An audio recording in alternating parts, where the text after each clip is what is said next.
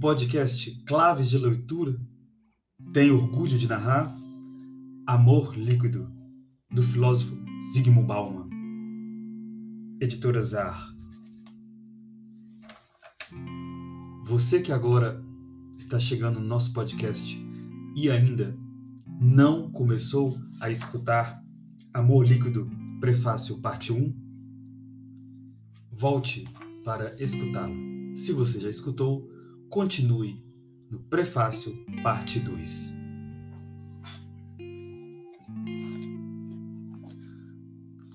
Se lhes perguntassem os habitantes de Leônia, uma das cidades invisíveis de Ítalo Calvino, diriam que a sua paixão é desfrutar coisas novas e diferentes. De fato, a cada manhã eles vestem roupas novas em folha, tiram latas fechadas do mais recente modelo de geladeira, ouvindo jingles recém-lançados na estação de rádio mais quente do momento. Mas, a cada manhã, as sobras da Leônia de ontem aguardam pelo caminhão de lixo. E cabe indagar se a verdadeira paixão dos leonianos, na verdade, não seria o prazer de expelir, descartar limpar-se de uma impureza recorrente. Caso contrário, por que os varredores de rua seriam recebidos como anjos, mesmo que sua missão fosse cercada de um silêncio respeitoso? O que é compreensível, ninguém quer voltar a pensar em coisas que já foram rejeitadas. Pensemos. Será que os habitantes de nosso líquido mundo moderno não são exatamente como os de Leone, preocupados com uma coisa e falando de outra? Eles garantem que seu desejo, paixão, objetivo ou sonho é relacionar-se. Mas será que, na verdade, não estão preocupados principalmente em evitar que suas relações acabem congeladas ou coaguladas? Estão mesmo procurando relacionamentos duradouros, como dizem? Ou seu maior desejo é que eles sejam leves e frouxos, de tal modo que, como as riquezas de Richard Baxter, que cairiam sobre os ombros como um manto leve, possam ser postos de lado a qualquer momento? Afinal, que tipo de conselho eles querem de verdade? Como estabelecer um relacionamento ou, só por precaução, como rompê-lo sem dor e com a consciência limpa. Não há uma resposta fácil a essa pergunta, embora ela precise ser respondida e vá continuar sendo feita, à medida que os habitantes do líquido mundo moderno seguirem sofrendo sob o peso esmagador da mais ambivalente entre as muitas tarefas com que se defrontam no dia a dia. Talvez a própria ideia de relacionamento, entre aspas, contribua para essa confusão.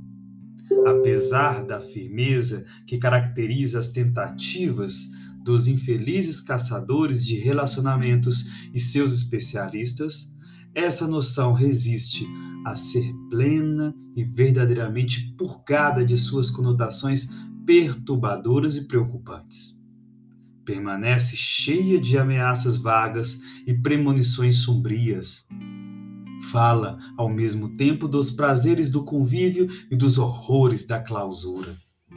Talvez seja por isso que, em vez de relatar suas experiências e expectativas utilizando termos como relacionar-se ou relacionamentos, as pessoas falem cada vez mais, auxiliadas e conduzidas pelos doutos especialistas, em conexões ou, entre aspas, conectar-se e, entre aspas, ser conectado. Em vez de parceiros, prefere falar em redes. Quais são os méritos da linguagem da conectividade que estariam ausentes na linguagem dos relacionamentos? Diferentemente de, entre aspas, relações, entre aspas, parentescos, entre aspas, parcerias e noções similares, que ressaltam o engajamento mútuo ao mesmo tempo em que silenciosamente excluem ou omitem o seu oposto, a falta de compromisso? Uma rede serve de matriz tanto para conectar quanto para desconectar. Não é possível imaginá-la sem as duas possibilidades. Na rede, elas são escolhas igualmente legítimas, gozam do mesmo status e têm importância idêntica. Não faz sentido perguntar qual dessas atividades complementares constitui a sua essência. A palavra rede sugere momentos nos quais se está em contato, intercalados por períodos de movimentação a esmo. Nela, as conexões são estabelecidas e cortadas por escolha. A hipótese de um relacionamento abre aspas, indesejável, mas impossível de romper, fecha aspas, é o que torna relacionar-se a coisa mais traiçoeiras, a coisa mais traiçoeira que se possa imaginar. Mas uma conexão indesejável é um paradoxo. As conexões podem ser rompidas e o são muito antes que se comece a detestá-las. Elas são relações virtuais. Ao contrário dos relacionamentos antiquados, para não falar daqueles com compromisso, muito menos dos compromissos de longo prazo. Elas, as relações virtuais, parecem feitas sob medida para o líquido cenário da vida moderna, em que se espera e se deseja que as possibilidades românticas, não apenas românticas, surjam e desapareçam numa velocidade crescente e em volume cada vez maior, aniquilando-se mutuamente e tentando impor aos gritos a promessa de abre aspas, ser mais satisfatória e mais completa, fecha aspas. Diferentemente dos relacionamentos virtu reais, desculpa, diferentemente dos relacionamentos reais, é fácil entrar e sair dos relacionamentos virtuais em comparação com a coisa autêntica, pesada, lenta e confusa, eles parecem inteligentes e limpos.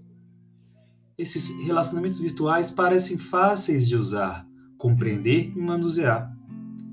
Entrevistado a respeito da crescente popularidade do namoro pela internet, em detrimento dos bares para solteiros e das sessões especializadas dos jornais e revistas, um jovem de 28 anos da Universidade de Bath apontou uma vantagem decisiva da relação eletrônica.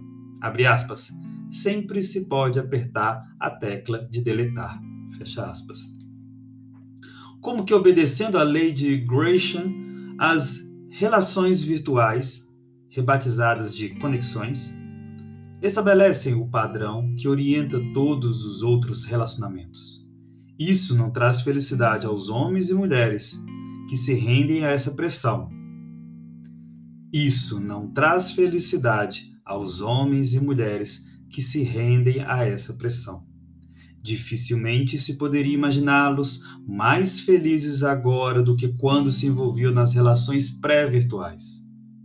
Ganha-se de um lado, perde-se do outro.